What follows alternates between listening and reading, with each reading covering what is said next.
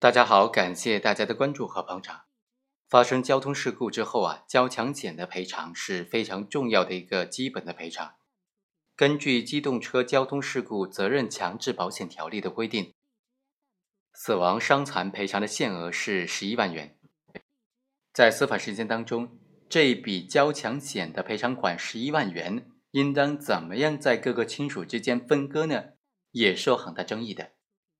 本案就是这样一起争议案件，李某因为交通事故死亡了，就留下了两名第一顺位继承人，获得的赔偿款呢，其中就包括了死亡赔偿金的这个限额，交强险的赔偿款十一万元。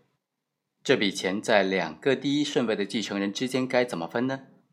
法院就认为，保险公司的死亡伤残赔偿限额十一万元，应当由两名死者的权益人共同分割。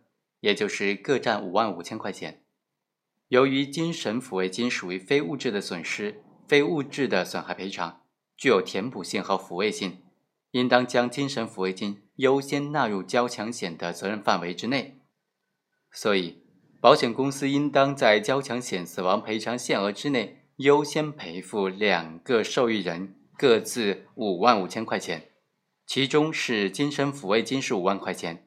其他的物质损失五千块钱。好，以上就是对这个问题的非常简单的分析，我们下期再会。